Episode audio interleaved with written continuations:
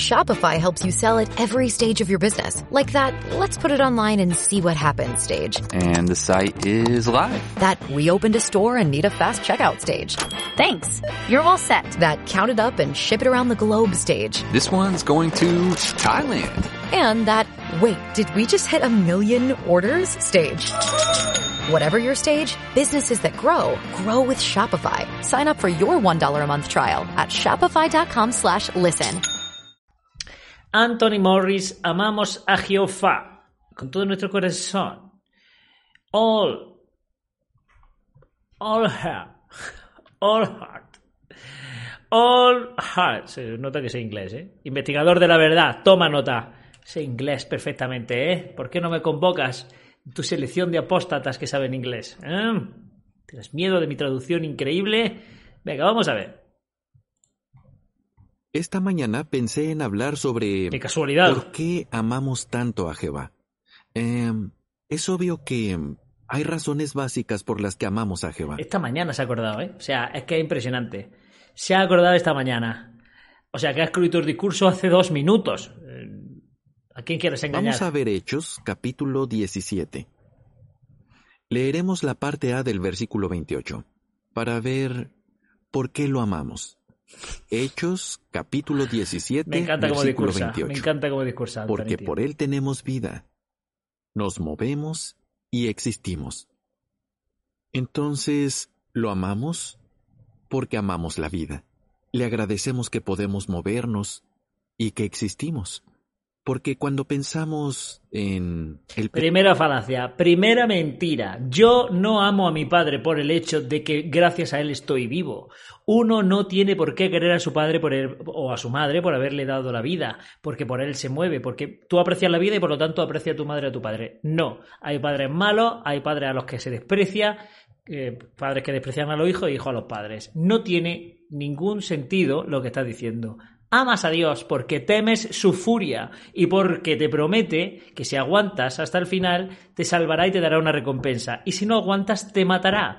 Por eso crees que lo amas. Es un amor condicional, absolutamente. Pero tú no amas por el hecho de que te hayan dado la vida. Es cierto que hay un vínculo natural eh, que a veces falla, que es el amor entre padre e hijos, ¿no?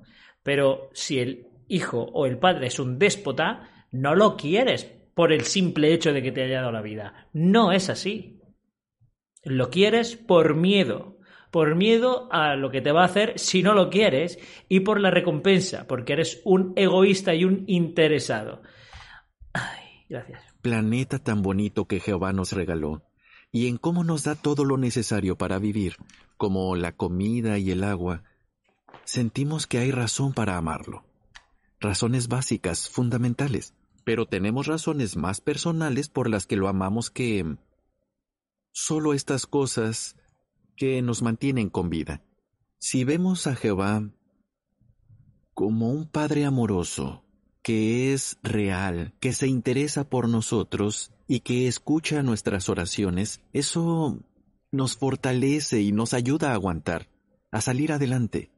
Pero bueno, lo cierto es que algunos siervos de Dios, incluidos algunos que se criaron en la verdad, no tuvieron un padre cariñoso que los criara.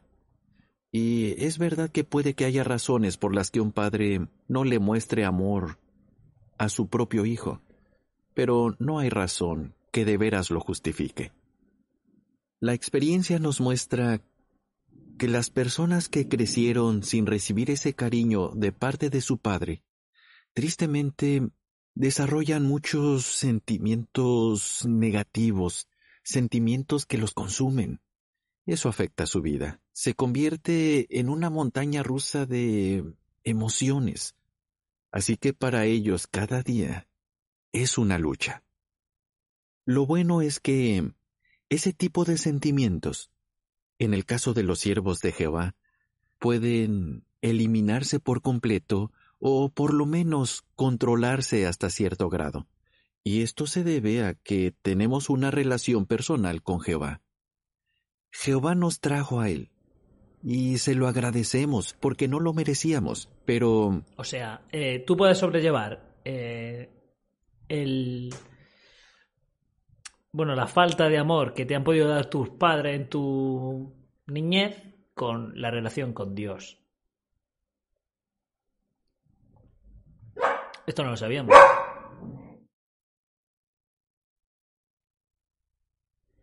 Bajo ese argumento, el amor de Dios eh, lo puede suplir como cualquier cosa. Eh, las monjas, por ejemplo, pueden decir, yo no necesito un hombre porque el amor que me puede dar un hombre ya me lo da Dios.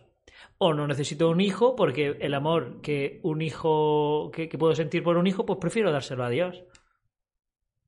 Eh, me gustaría saber cuántos psicólogos avalan tu teoría de, oye, este hombre que no ha sido criado con amor, eh, podría irle peor de lo que le va, pero no le va tan mal porque quiere a Dios. Por eso hay tantos religiosos tarados de la cabeza, porque se creen que un amor suple al otro, no es así, tienen muchísimas carencias, tienen problemas psicológicos que no tratan porque creen que solamente creyendo en Dios se solucionan las papeletas y luego pasa lo que pasa. Y luego pasa lo que pasa.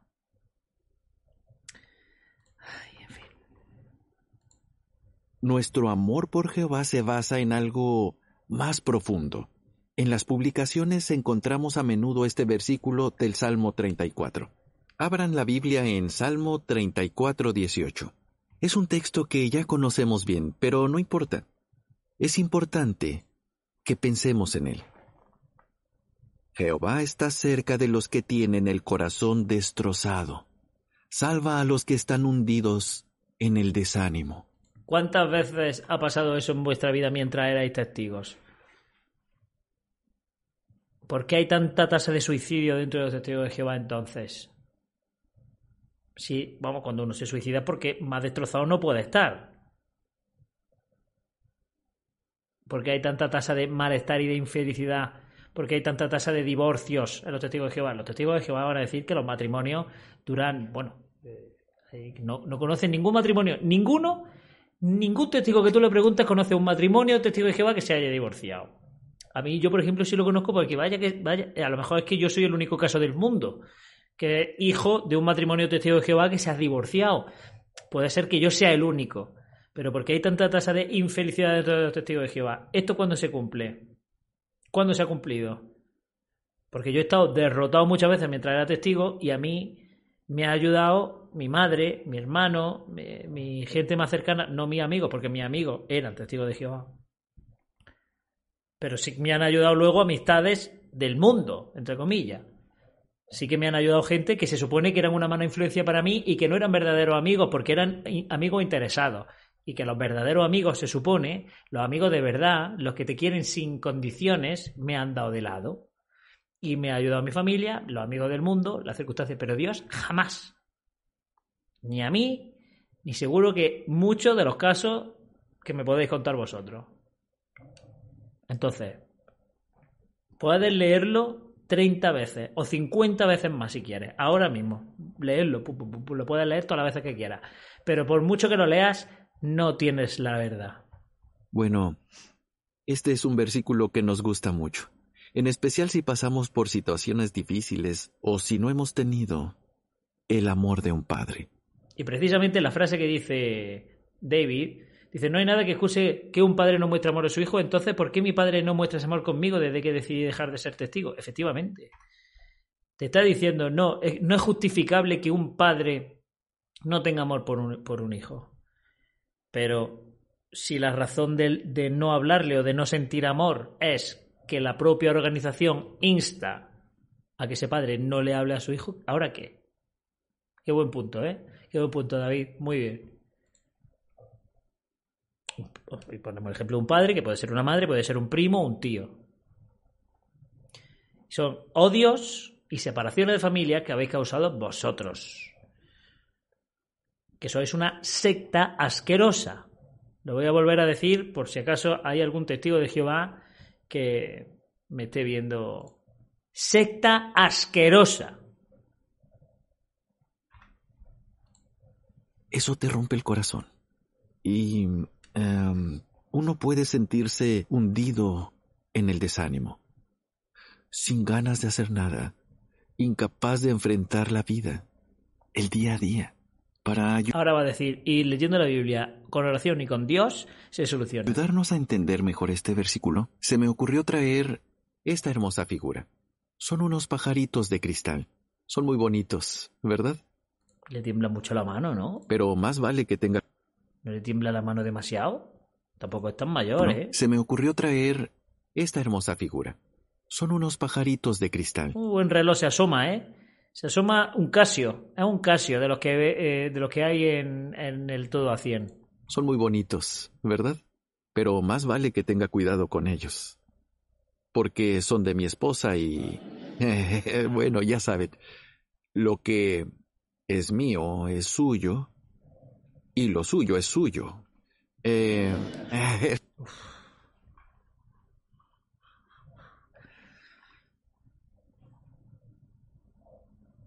No sé en qué, en qué lugar queda su esposa en este discurso, ¿no? O sea, un poco más chistilla, ¿no? Y están contentos. no, es, no es cierto. Es que tampoco la esposa no tiene, no tiene, no tiene posibilidad de réplica, porque ella no puede enseñar ni puede subirse al broadcasting a contestarle a Anthony. Entonces, ahora, ahora creo que lo intenta arreglar. Te estoy jugando. Pero bueno, ah, Ya. Mi esposa hoy ha dejado la cocina hecha una, una verdadera mierda, ¿eh? Vaya, vaya, mi esposa no sabe cocinar. Eh, No me hace buenas comidas. es, es broma. Hombre, yo qué sé. eh, son algo realmente hermoso. Estos Que suba Will Smith ahora mismo a esa plataforma, efectivamente. pajaritos de cristal. Pero, ¿y si tomamos un martillo, uno grandote, y los golpeamos? En ese caso quedarían destrozados, destrozados como el corazón. Eso tal vez les ayude a entender lo que hemos sentido algunos de nosotros. O sea, fíjate eh, si a ellos consideran que el, el, nivel medio intelectual del testigo es tan bajo que para explicar lo que significa un corazón roto ha tenido que subir unos cristales más feos que, que, que, que, que su cara para explicar que si ahora coges un martillo y lo rompes queda hecho en pedazos, como un corazón. El maestro de, de, de las historietas. El maestro de las historietas es mi amigo Anthony.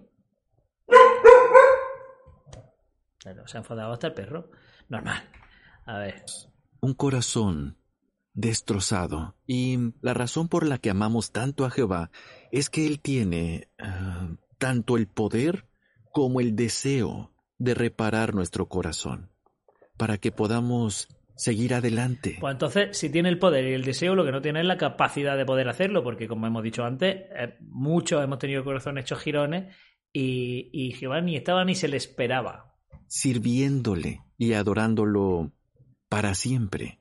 Y la verdad, Jehová es un Padre maravilloso. Por eso lo queremos. Porque en realidad no hay nadie más que pueda hacer algo así. Ni si... ¿Hacer algo como qué? Como, no puede, nadie puede arreglar tu corazón. Tu corazón solo lo puede hacer, arreglar Dios. Por eso lo quieres. Si tienes un corazón machacado, no vayas al psiquiatra, al psicólogo, no te refugies en amigos, en tu familia. Tú, Dios, es el único que puede hacerte sentir mejor. Claro que sí. Quiera un ser querido que nos ame mucho. No podrá reparar nuestro corazón del todo. Vale. Tal vez pueda consolarnos, y está bien, pero solo Jehová repara el corazón. Eh, ¿Algún ejemplo? ¿Alguna vez en la historia ha pasado?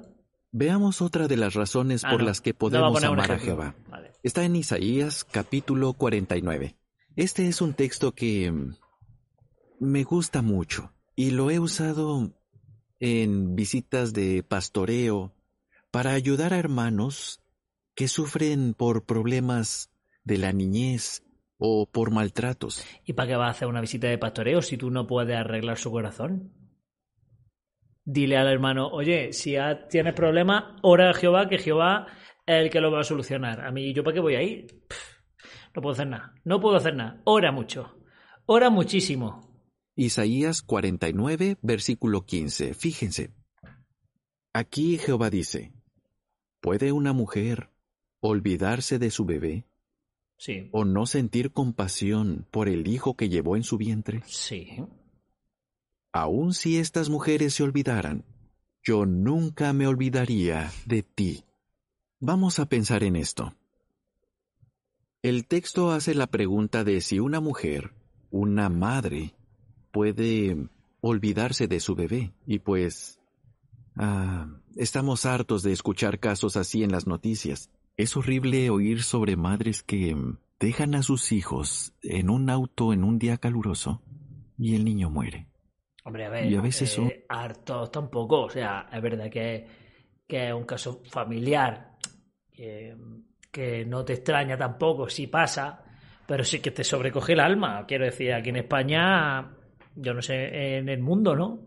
Que me imagino que habrá muchos casos, pero tampoco es como ir a comprar el pan, no es tan común. ¿Entiendes? ¿Qué pasa? Sí, igual que, no sé, que te deja un perro dentro del coche y, y casca el perro porque hace mucha calor. ¿Qué pasa? Sí, pero que cuando pasa te lleva un pellizco, pues también no es, lo, no es el día a día. Gracias a Dios, claro. Son recién nacidos. Puede pasar. Y de hecho pasa. Ahora, claro, la mayoría de las veces, y por eso Jehová usa esta comparación, la conexión que existe entre una madre y su bebé es muy poderosa. Les doy un ejemplo.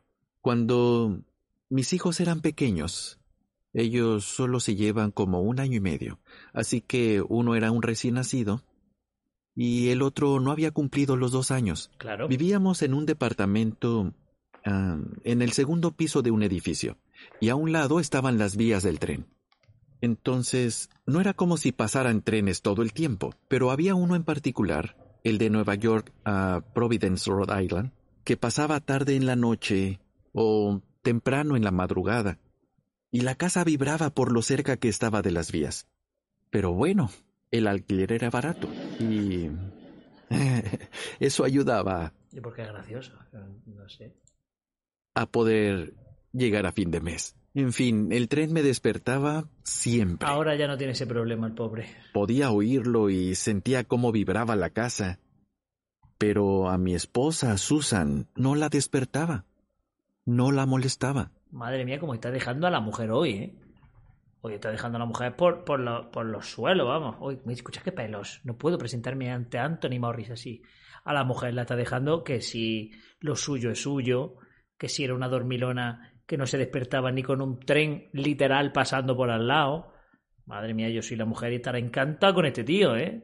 Encima tiene pinta de roncar. Recuerdo que volteaba a verla y pensaba, ay, ojalá yo pudiera ser así. Pero si alguno de nuestros dos niños... Que parece que estamos viendo cosas de casa, tío, con la risita enlatada. Ojalá yo pudiera ser. Y entró Steve Urkel. Risas. De verdad. Eh, lloraba.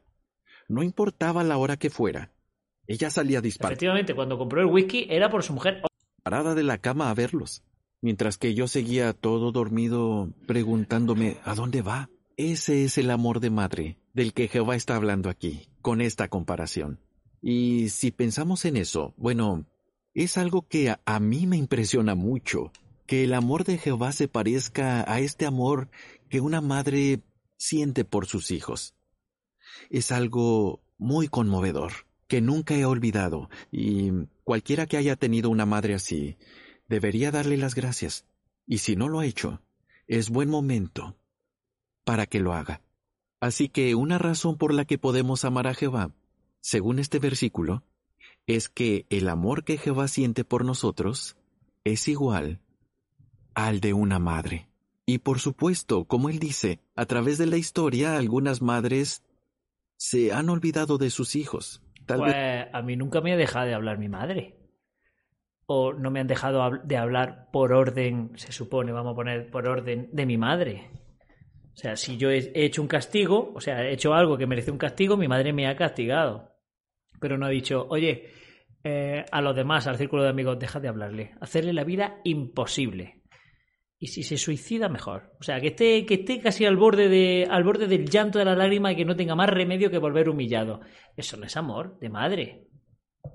Y Mi madre nunca ha hecho eso. Y si hiciera eso, la verdad es que para salir en el programa Hermano Mayor a decir, tengo un trauma Y le conté a todos los profesores porque es que mi madre, fíjate cómo me castiga. O sea, eh, me, humilla hasta, hasta tal punto que es que necesita verme doblegado y humillado para que me perdone. Da que pensar. Es porque se han vuelto egoístas o por otras razones, pero han dejado de cuidarlos. En cambio, Jehová jamás se olvidará de ti. O sea, que dejar de cuidar a tu hijo es por ser egoísta. Entonces, expulsar a un hijo y, hacer que, que, lo humillen o que lo, le provoquen el ostracismo y la muerte social es egoísta también. Ni de mí. Así que, dejando aparte nuestro pasado, sea que hayamos tenido una crianza buena o no, nos hace muy felices el que podamos sentir un profundo amor por Jehová. O sea que este discurso es absurdo al final, porque dice, bueno, sea como sea nuestra crianza, estamos agradecidos por tener a Jehová. Pues ese discurso se va, o sea, se hubiera terminado en estamos agradecidos por tener a Jehová porque estamos contentos. Fin, no hace falta poner más ejemplitos. Pero bueno, Anthony y sus discursazos, eh, a mí me ha encantado cómo ha dejado a la mujer como un trapo, como un puto trapo, como los trapos que te ponen en la cabeza para hacer una oración si eres mujer.